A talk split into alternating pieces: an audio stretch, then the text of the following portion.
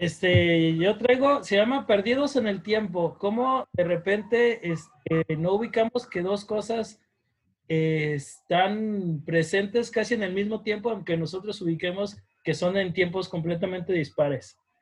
Eh, pues la neta no te entendí, pero espero, espero nos lo expliques ahorita. ¡Chispas! ¡Ahora sí somos los tres caballeros! ¿Qué tal a todos? Muy buenos días o tardes, dependiendo de cuándo nos estén escuchando. Eh, les damos la más cordial bienvenida a Los Tres Caballeros, un nuevo episodio especial de pandemia en uno de, espero que sea su podcast favorito. Tenemos la oportunidad de estar platicando de diferentes temas para mantenernos entretenidos, pero que a la vez puedan aprender cosas chidas. Y precisamente tengo el privilegio de estar aquí reunido virtualmente con mis queridos Charlie Álvarez del Castillo y Freddy Aguilar. ¿Cómo, cómo andan, señores?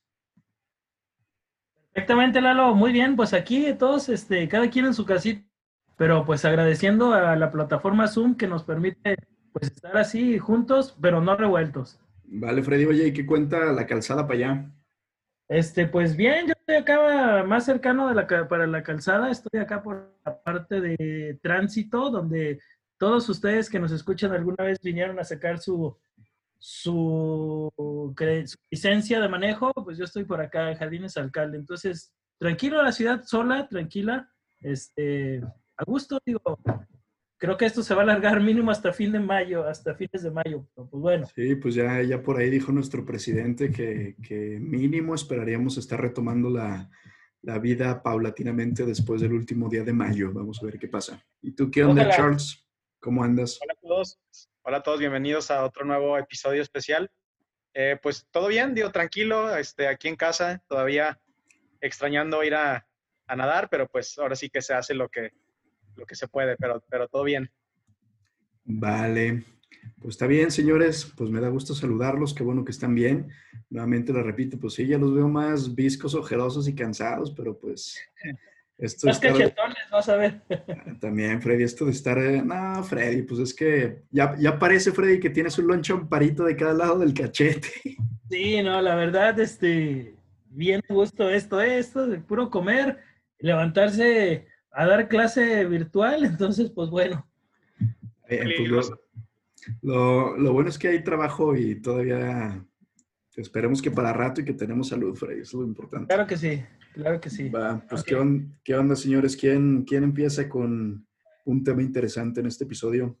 Pues si quieres empiezo, Lalo. Si, si... A ver, échale, échale Freddy, ¿de qué, nos vas a, ¿de qué nos vas a platicar? Yo, fíjate que ahorita que dijo este Lalo que estábamos antes de, iniciar de qué iba a hablar, eh, creo que podría poner el tema de mi, el nombre de mi tema como Perdidos en el Tiempo.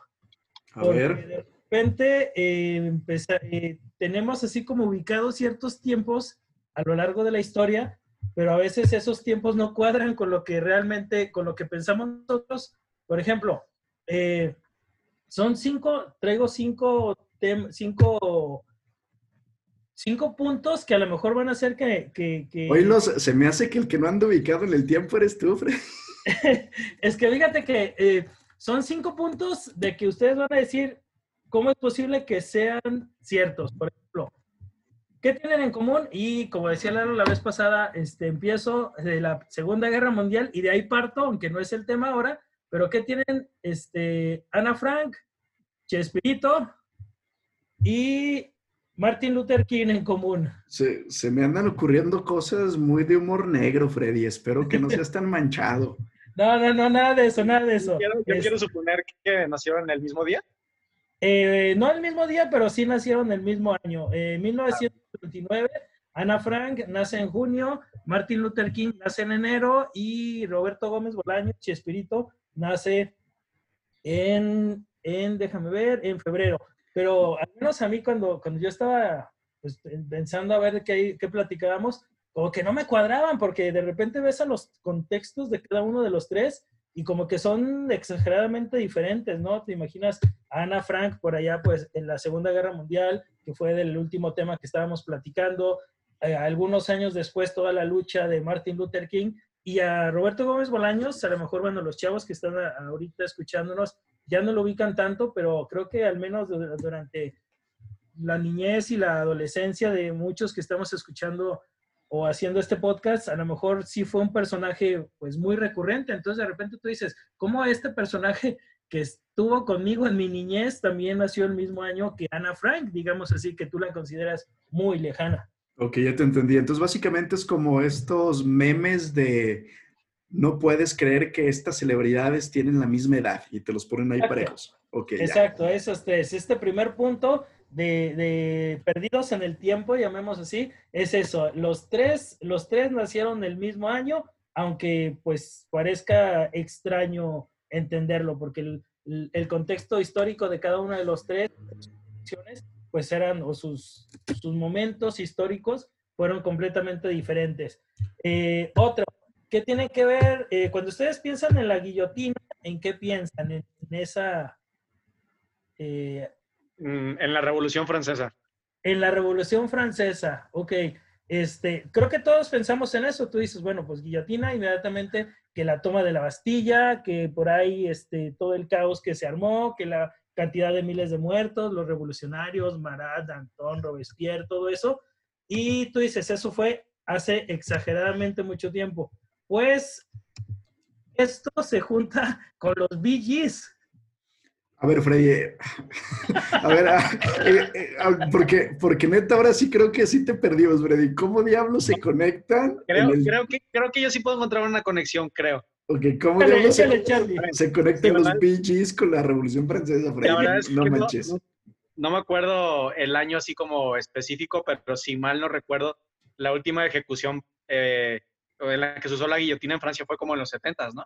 Exactamente, Charlie, esa es la conexión. La última, la, última, ejecución por guillotina en Francia fue el 10 de septiembre de 1977, el mismo año que los Billys sacaron fiebre de estado por la noche. Entonces, no manches, ¿cómo es posible que la guillotina que yo veía por allá 1789 se junte con fiebre de sábado por la noche y luego pones este, viene a tu mente los VGs, viene a tu mente Travolta bailando acá con sus pantalones acampanados, todo eso. O sea, neta, los franceses todavía guillotinaban gente ayer prácticamente, qué manchados. sí, 1977, como bien dice Charlie, eh, fue la última este, ejecución por medio de la guillotina y de hecho fue la última ejecución en, toda Europa. ¿eh? Ya después de esto ya quedó prohibida eh, las ejecuciones en, en Europa, ¿no? Entonces, son puntos de difícil conexión, pero pues ahí están. Y esto me da para brincar al tercero. Y el tercero, ahora nos vamos a ir al antiguo Egipto y antiguo, antiguo, antiguo, pero hay más años. Eh, Cleopatra, la, emperatriz este, Cleopatra, está más cercana a Spotify que a la creación de la primera pirámide de Egipto. Bueno, eso, eso creo que sí lo sabía y de hecho pues sí, sí, te lo puedo creer un, poco más, Freddy. Ok, la, primera pirámide de Egipto fue, empezó a erigirse en, en el 2589 antes de Cristo, o sea... Bueno, eso dice la historia oficial guiño guiño. Guiño guiño, ¿qué tal si hubo por ahí ovnis? ¿Qué tal si hubo por ahí atlantes? Exacto, ya después tendremos que, hablar sobre eso en otro capítulo. Eh, Lalo es experto, me encanta todo eso, esos temas, es experto Lalo. Y bueno, la historia oficial, como bien dices, pues nos dice que fue en 2589. La reina, la emperatriz este, Cleopatra, nació en el, en el siglo I antes de Cristo, por ahí como en el 69 antes de Cristo, y murió por ahí como en el 30 antes de Cristo. Por lo tanto, si sumamos 200, 2020 que tenemos ahorita, años que estamos en el 2020, más 69, 2089, está más cerca Cleopatra de Spotify que a la que la creación de la primera pirámide de Egipto. El, Freddy anda, anda bien sospechosista últimamente. a mí que en serio la, la guillotina le ha dado demasiado tiempo libre a Freddy. Día, día 40 de cuarentena. ¿Qué me ponga? ¿Qué datos extraños empiezo a buscar? El Freddy, después me va a salir. La invención de la torta ahogada está más cercana a Está bien, Freddy, la verdad sí, sí, sí me has sorprendido con esos datos. Eh, Bueno, sí, siempre me sorprendes con tus temas, pero ahorita, ahora sí ya me, como el meme de me estás explotando la cabeza. y, quedan dos, quedan dos. Uno, uno muy sencillo, pero a, Charlie le va a gustar porque es, este, ha sido lector de los clásicos. Eh, cuando Herman Melville escribió Moby Dick, por allá por el año de 1851, pues creo que recordamos que lo escribe sobre una ballena, una gran ballena blanca, una ballena asesina, eh, que pues al final de cuentas todo el, libro trata de que el capitán está tratando de buscar a la ballena asesina que le cortó la pierna y pues es una guerra encarnizada entre el capitán y, Moby Dick como la ballena. Bueno, el caso es que eh, Herman Melville escribió Moby Dick en 1851 y hay unas ballenas de Groenlandia, las ballenas de Groenlandia llegan a vivir 200, más de 200 años. Eso quiere decir que a lo mejor alguna de las ballenas que se inspiró Melville todavía anda por ahí flotando, nadando, brincando, feliz de la vida a casi 200 años de que se escribió el libro. Pues de hecho me hiciste, eh, digo, es un dato muy ñoño, pero también me hiciste recordar, pues lo mismo pasa con las tortugas de las Islas Galápagos, ¿no? Creo que una de las tortugas ahí que estuvo cotorreando con Charles Darwin seguramente se murió así de que ayer, ¿no? Ajá, sí, sí, sí, sí, sí, y, más porque, bueno, recordando lo que bien dice Lalo, pues ahí es cuando se empezó a, abrir eh, la, teoría de la evolución, ¿no? Que, que por qué unas tortugas tenían aletas y que por qué otras tortugas tenían garras y que unas se adaptaban a un medio, otras a otro medio. Pues por ahí, por ahí va. Y bueno, el último punto es también, si nos vamos a la historia, la reina Isabel II, que ahorita está eh, pues gobernando Inglaterra, ha visto pasar a, lo largo de su vida a 16 presidentes de Estados Unidos. No manches. Empezó, este, bueno, ella, ella nació en 1926 y pues se ha aventado hasta ahorita 16 presidentes de Estados Unidos, uno tras otro, tras otro, y pues no sé cuántos más vaya, vaya a, a ser testigo de eso. De hecho, creo que su cumpleaños es muy pronto, va a cumplir, no me acuerdo si 93 o 94 años. Este, eh, tiene, ah, sí, es cierto, mira, qué buen dato, Charlie. El 21 de abril está a punto de, cumplir ya. sí, cinco días. Ajá, ya, ya, ya 94 años. Entonces, pues está, está ya la final entre ella y Chabelo, digo. sí, si no sé de Chabelo cuántos, si se pregunten cuántos presidentes de México ha, visto, eh, pues les traigo el dato, por ahí si se lo preguntaban, Chabelo ha visto 15 presidentes de México. Pero Chabelo es un poquito más joven, ¿no? Debe tener, digo, tiene, sí tiene desventaja. Chabelo debe tener por ahí 85 años, una cosa por ahí. Sí, Chabelo nació en el, en el 35, pero Chabelo eh, pues ha visto desde Lázaro Cárdenas hasta ahorita. O sea, ya lleva 15. Que de hecho hasta hace poco descubrí que en realidad Chabelo no es mexicano, Freddy, nació en Estados Unidos. Es gringo, sí, sí, sí. Chabelo, Chabelo es gringo. Sí, sí, sí, Chabelo es gringo, o sea, eh, nació en, Chicago precisamente. Ahora sí que ¿qué hubo, cuates? ¿Quién es, el, ¿Quién es el cuate de provincia ahora? Exactamente. Pues ahí están, ahí están unos, unos datos para de repente que nos vuele la mente y nos sintamos un poco perdidos en el tiempo, caballeros. Pues la verdad es que, pues sí, Freddy, al principio cuando empezaste dije, ah, chis, no, pues creo que el Freddy sí ya lo perdimos y ya no sabe de qué hablar pero no. Francamente, sí, sí me sorprendiste con tus paradojas temporales. Así es, así es. Vale. Muy bien. Pues, ¿qué onda, Charlie? ¿Tú de qué nos vas a platicar? Oigan, pues yo les traigo eh, un dato eh, relacionado eh, de manera indirecta con toda esta situación del, coronavirus. Digo, creo que aquí hemos sido este, bastante como, bueno, hemos tratado de, evitar el tema, pero la verdad es que este tema relacionado al coronavirus me pareció bastante, bastante interesante. Bueno, pues digo, creo que, todo lo que todos los que nos escuchan están muy conscientes de que la situación se está poniendo cada vez más complicada y que, por ejemplo, pues, eh, no me acuerdo si el día de ayer o antier llegamos a los 2 millones ¿no? de, casos confirmados de, eh, de, esta pandemia. Pero bueno, realmente no, no tengo la intención o no quiero hablar sobre el coronavirus como tal. Les quiero hablar sobre un, un, un tema muy interesante que, insisto, podemos podemos ligar con esta cuestión de la del coronavirus. Ahorita vamos a ver por qué. Que en inglés se llama Rally Around the Flag Effect. o, síndrome, o el, o el, en español podríamos traducirlo como este, juntarse alrededor, el efecto de juntarse alrededor de la, de la bandera. Van a decir, ¿de qué frenos está hablando Charlie? Así, tipo Juan Escutia o qué, Charles. Ándale, algo, algo, justamente algo por el estilo, ¿no? Como, como el efecto de, el efecto de abrazar tu bandera o el efecto de, de como de, de, de, no sé, demostrar eh, como un cierto grado de igual y de patriotismo, ¿no?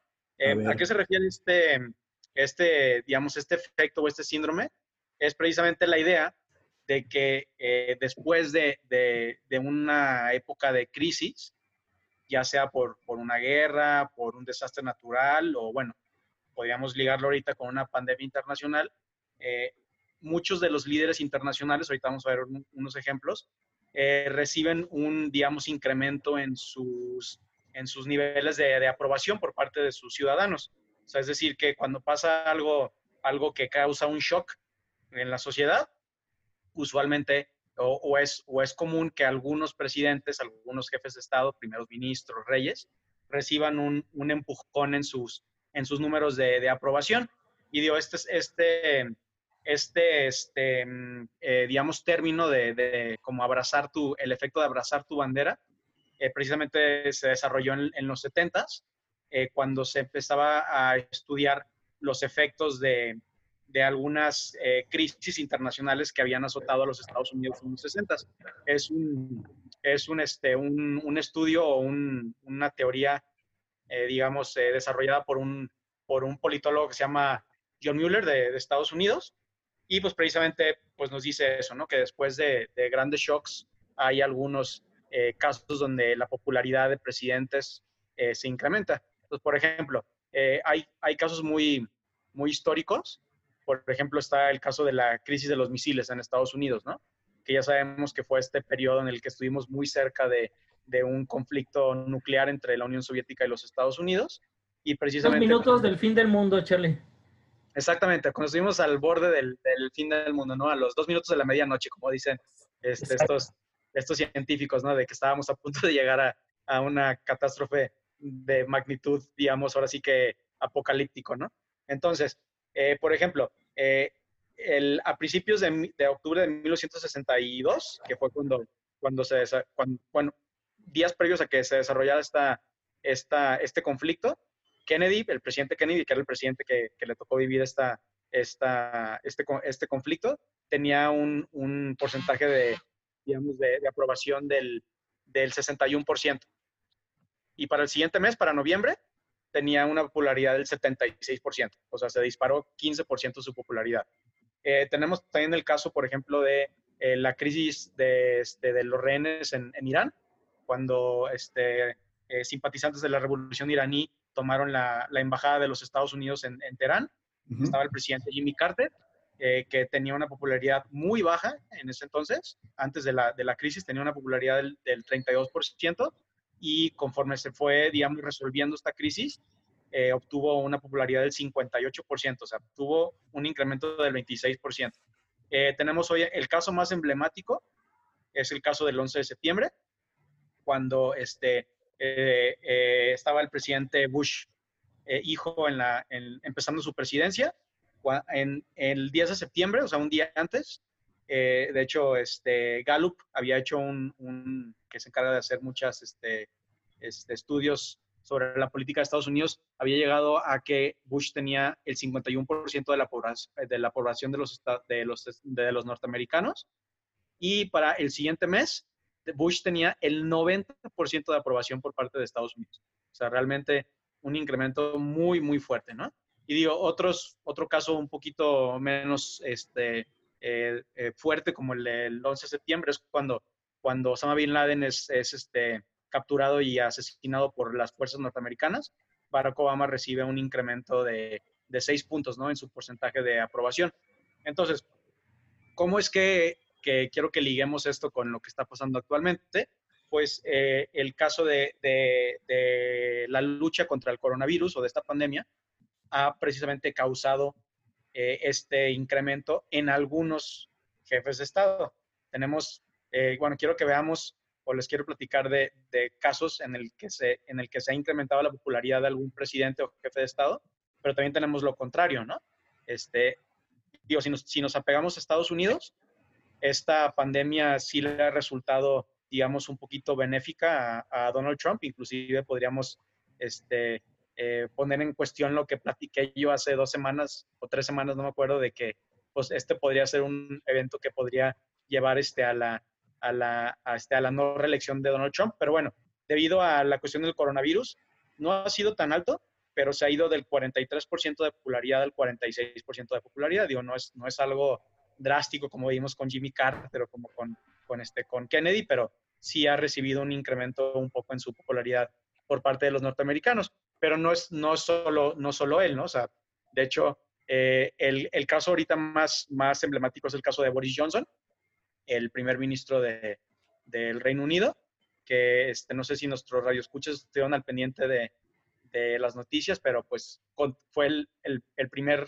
líder internacional que contrajo el coronavirus, estuvo este, enfermo de coronavirus, de hecho inclusive estuvo algunos días bastante delicado en terapia intensiva, este, inclusive algunos especulaban que no le iba a contar, el caso es que bueno, se, se recuperó, ya está vivito y coleando, y debido a pues esta experiencia que tuvo él y debido a las medidas que ha tomado el Reino Unido, su popularidad ahorita está por los cielos. realmente su popularidad ha incrementado, ha incrementado muchísimo. Este, digo, puede, puede ser mucho por la, digamos, este, como, como simpatía o empatía que obtuvo de, de, de, este, la, de la población británica debido a que pues estuvo enfermo. Sí, el, el síndrome del sobreviviente, vamos a llamando. Exactamente. Ajá. Este, pero también está el caso, por ejemplo, de, de Emmanuel Macron de Francia, también ha recibido un boost en su popularidad. Está el caso de Justin Trudeau, que si de por sí ya era un, un, un primer ministro con una alta tasa de popularidad, las medidas que ha tomado en Canadá pues también han hecho que incremente un poquito su, su popularidad. Este, y bueno, tenemos el caso de Angela Merkel, que es la que se ha quedado como, como igual, tablas, o sea, no, no, ha, no ha ni mejorado ni, ni, este, ni, ni decrecido su, su popularidad eh, por parte de los alemanes, pero pues tenemos tres casos eh, donde ha pasado lo contrario, porque eh, son eh, casos que se considera que los países actuaron o muy tarde o que están actuando muy mal. Ajá, yo, caso... yo, yo, te digo uno, a mí se me viene uno a la mente. con M y termina con E. eh, sí, ahorita, ahorita vamos a, a hablar de, de, eso, pero bueno, antes de que nos vayamos a nuestro ámbito. Spoiler alert. Este, está el caso de Shinzo Abe en Japón. Su popularidad ha bajado, digo, como ustedes saben, pues Japón estuvo un poquito, digamos, eh, renuente a, aplicar sanciones porque eh, pues iban a ser los, los, este, los anfitriones de las, de las Olimpiadas en, en, en julio, las Olimpiadas del, 2000, del 2020. Este, y bueno, sí, muchos japoneses consideran que Shinzo Abe actuó muy tarde, ¿no? Este, de hecho, a mí me parece sorprendente. Eh, fue hasta la semana pasada que, que, Japón declaró emergencia nacional en Tokio, por ejemplo, en una ciudad de, de casi 40 millones de habitantes. O sea, realmente, inclusive podríamos decir que, que hasta México actuó más rápido que Japón, ¿no? O sea, que nos parezca increíble. Este, por ahí también yo eh, a principios de la pandemia estaba eh, leyendo que los japoneses solo le estaban haciendo pruebas a ciertas personas. O sea, por ejemplo, solo estaban aplicando pruebas para el coronavirus a personas de la tercera edad o personas con alguna condición que, este, que, digo, sabemos que son los más vulnerables. Entonces, pues, de hecho, hubo también un momento en este, en este periodo histórico del coronavirus que, que México, había hecho más, México había hecho más pruebas que, que, el mismo Japón. O sea, este país que nosotros consideramos ahora sí que a veces un ejemplo a seguir, ¿no? Del, de, este, de los países desarrollados. Entonces, este, eso ha afectado muchísimo la, la popularidad de, de Shinzo Abe. Y otro caso muy emblemático, el caso de Jair Bolsonaro, de Brasil, que creo que ha sido el presidente que, que más este, ha eh, mostrado eh, desprobación o inclusive, inclusive en algunos momentos se ha burlado de, del coronavirus diciendo que, que, es como una gripita ahí que, que, te da así como que un catarro así muy, muy, muy, muy leve y que Brasil debería de estar trabajando al 100% y que no debería haber ningún tipo de, cuarentena, ¿no? Esto pues obviamente ha hecho que su, que su popularidad también baje. Este, inclusive vemos mucha preocupación eh, tanto por, digamos, la, la, el segmento de la sociedad, digamos, alto, pero más que nada de los, del segmento bajo, ¿no? De todas las gentes que viven en favelas, que prácticamente esta cuestión de hacer distanciamiento social eh, le resulta prácticamente imposible, porque pues viven en lugares tan, este, tan, tan llenos de, de, personas y tan, tan saturados que pues es prácticamente imposible hacer este distanciamiento social. Y bueno, como ustedes mencionan, pues obviamente también un presidente que ha sufrido de, de, de, este, de, en sus niveles de aprobación ha sido, ha sido López Obrador. Este, realmente eh, su, su, su, descenso también es bastante considerable.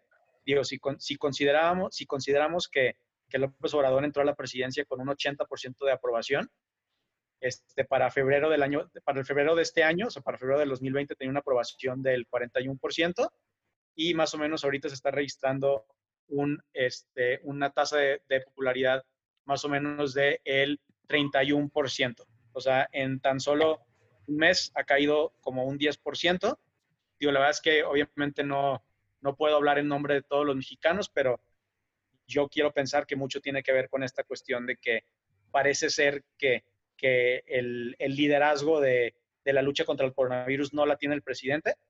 Eh, ya lo habíamos comentado aquí eh, con nuestros, con nuestros este, escuchas que es, es, muy común que, bueno, hemos visto que las decisiones se han tomado, eh, digamos, en el nivel local por parte de gobernadores o inclusive de, de, este, de, de presidentes municipales.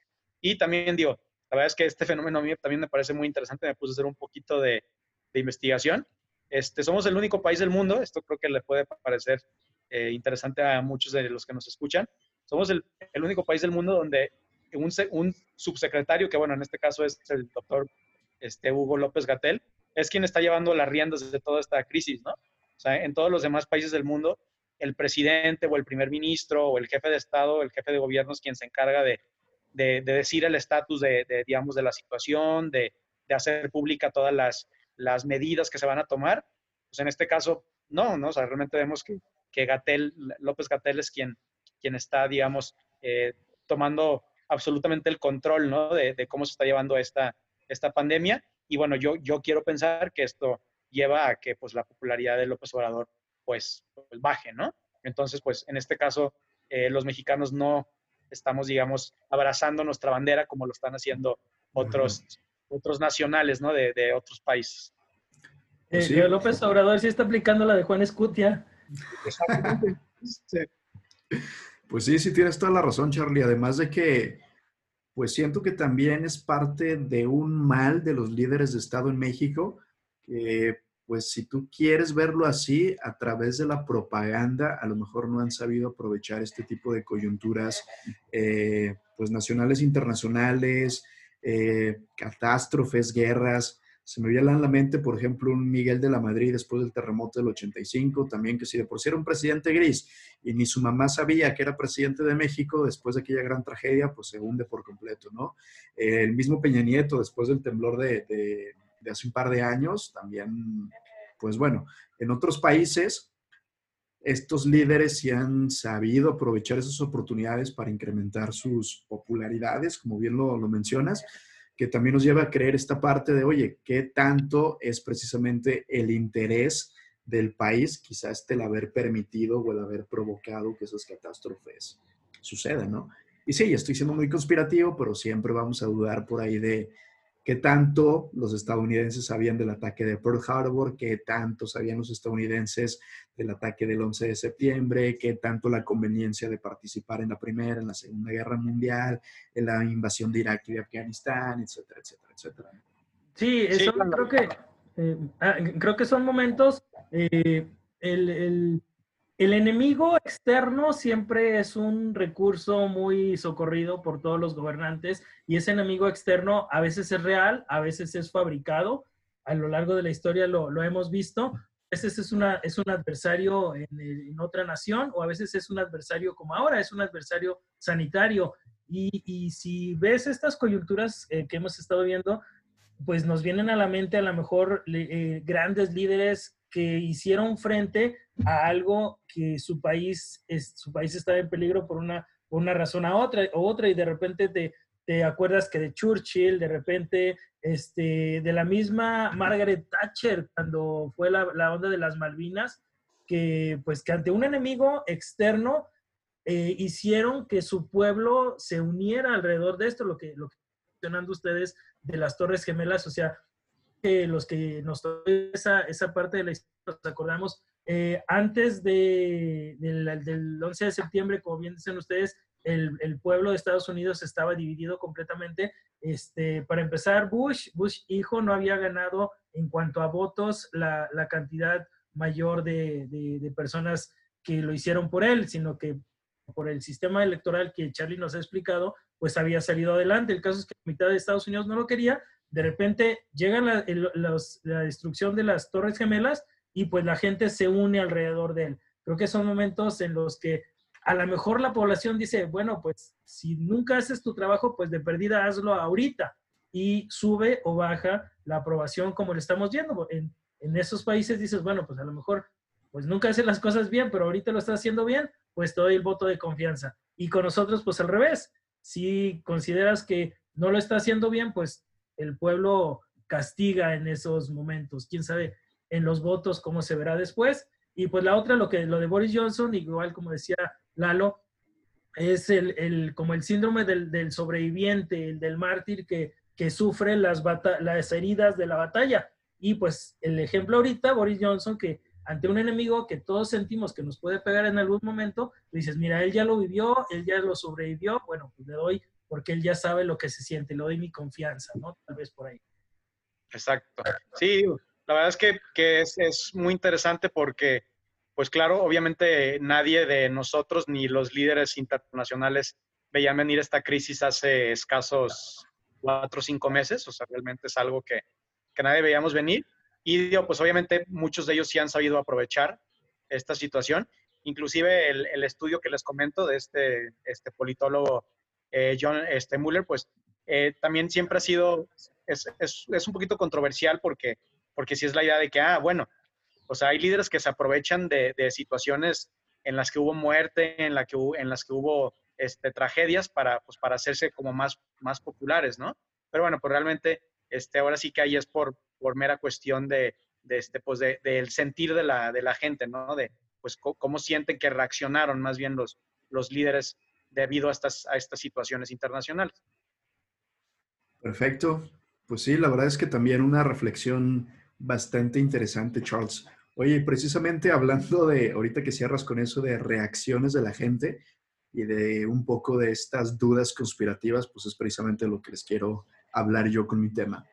Resulta, y miren, lo voy a intentar plantear como de la forma más uh, sencilla posible para que sepan que estoy ligando todas estas ideas que parecen no tener conexión o que es una conexión completamente asíncrona, como bien este, nos menciona Freddy con sus problemas con el tiempo. Resulta, se me ocurrió hablar de este tema por lo siguiente.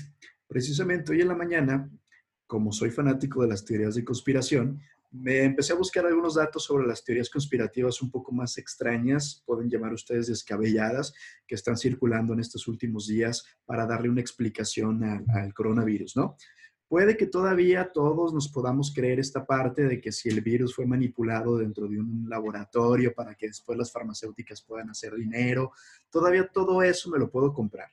Pero no sé si lo han escuchado o nuestros escuchas de, del podcast han sabido de esto que está circulando por ahí, pero anda, eh, y hay mucha gente que, que, lo cree, y ahora sí prácticamente como verdad científica, que los gobiernos, en convenio con las empresas tecnológicas más importantes del mundo, le están invirtiendo en la tecnología 5G para los celulares.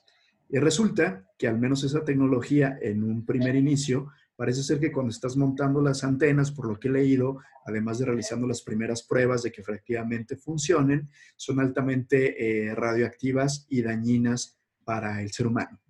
Entonces, esta teoría dice que precisamente el interés de que el mundo nos quiera resguardar es precisamente para que el ser humano no esté expuesto a esta alta radiación, no suframos otro tipo de consecuencias y que el coronavirus no es más que una invención de, los gobiernos, pues. Y que las personas que han fallecido simplemente es una exageración de los medios de comunicación, de las tasas de gente que se enferma de neumonía, de pulmonía, de eh, gripa y fiebres atípicas que pues sencillamente están siendo exageradas por estos, por estos motivos.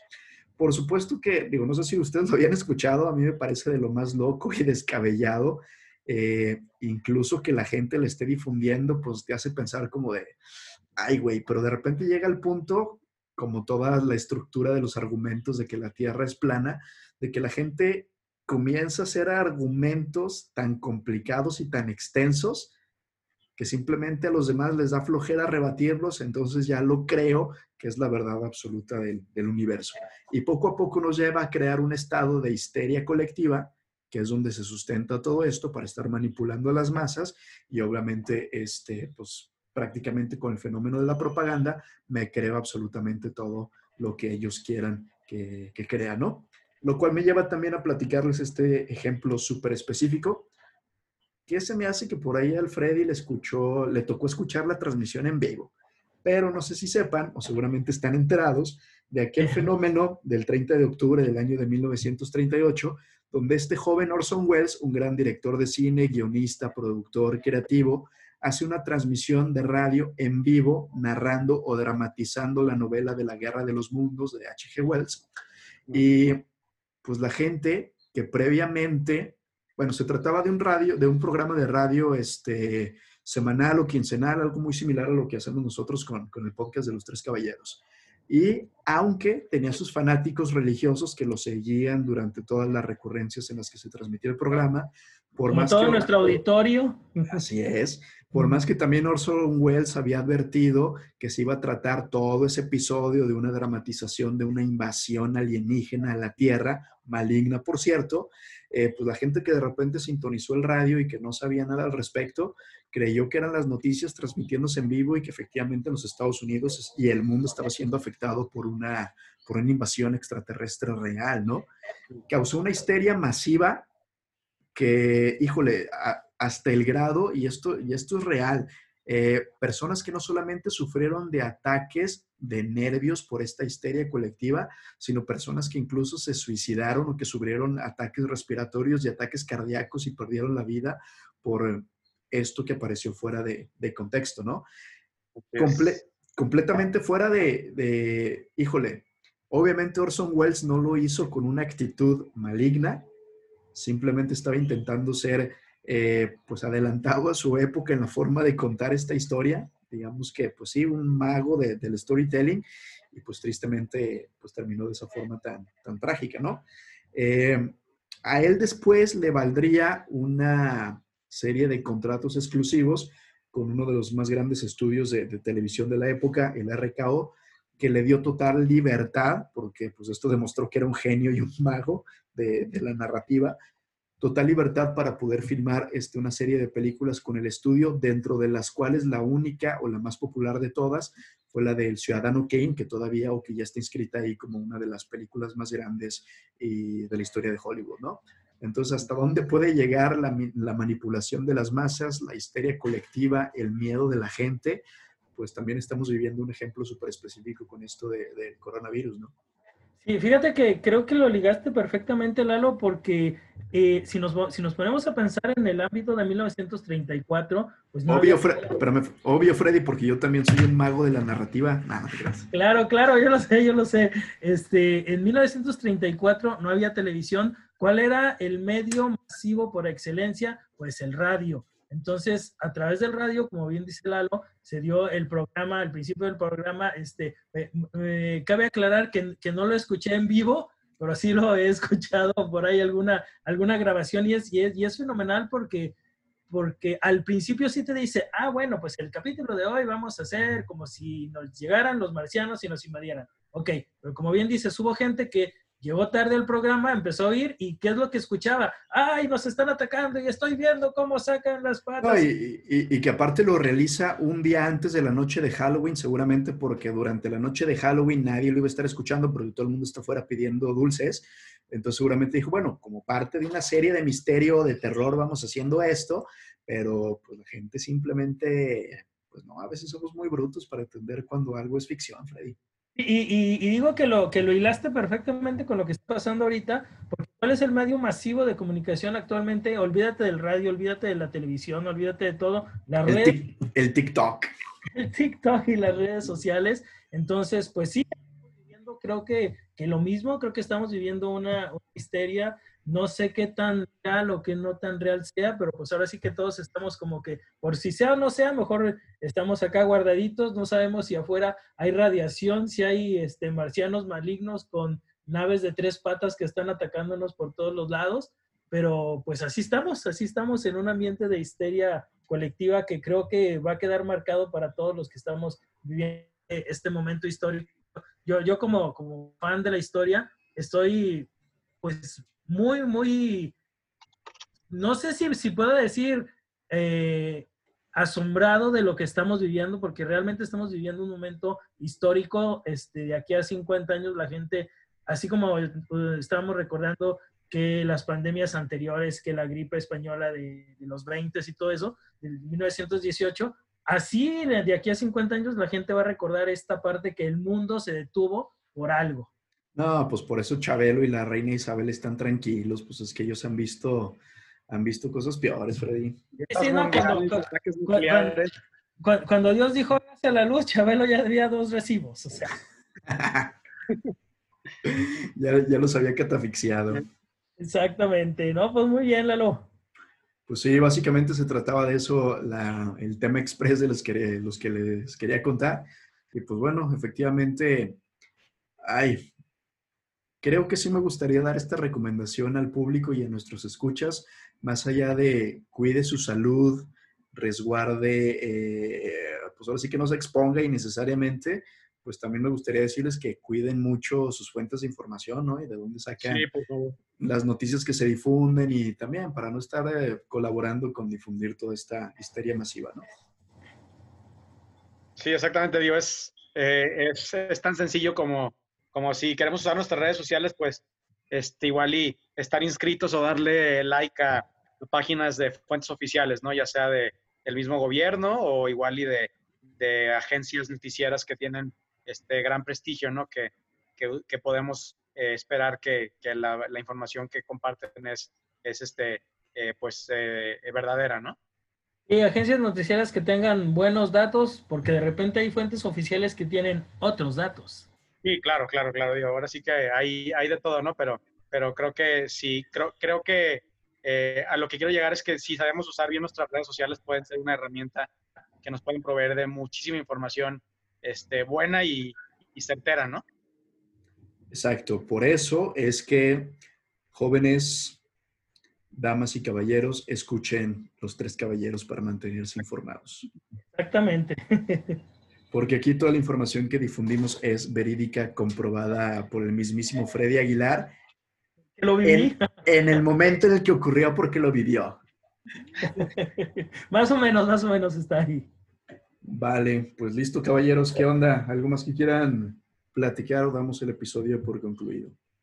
Este, pues nada más que se sigan cuidando, este, que por sí o por no, pues hay que seguirnos cuidando y, y, y este, independientemente de si esto es cierto, si no es cierto, este, creo que el mundo, aparte de que lo va a recordar como un momento histórico, el mundo está cambiando, económicamente estamos cambiando, nos estamos dando cuenta de que podemos hacer cosas diferentes, que podemos hacer cosas a distancia. Eh, el mundo va a cambiar en todos los aspectos, entonces pues hay que aprovechar en la medida de lo posible esta ola este, que nunca nos pidieron permiso de subirnos, pero ya estamos arriba y pues a salir adelante, a aprender lo que haya que aprender y seguir. Vale, pues excelente. Ay, ahora la reflexión del Freddy estuvo así como bien de. Así como. Así como de. Y recuerda, amiguito, así como de He-Man al final de los episodios. No, como de René Casado, siempre sonríe, la fuerza estará contigo. Ándale. Pues listo, señores. Pues ya con esa bendición de la fuerza nos vamos. Muchas gracias por acompañarnos en este episodio especial de la cuarentena.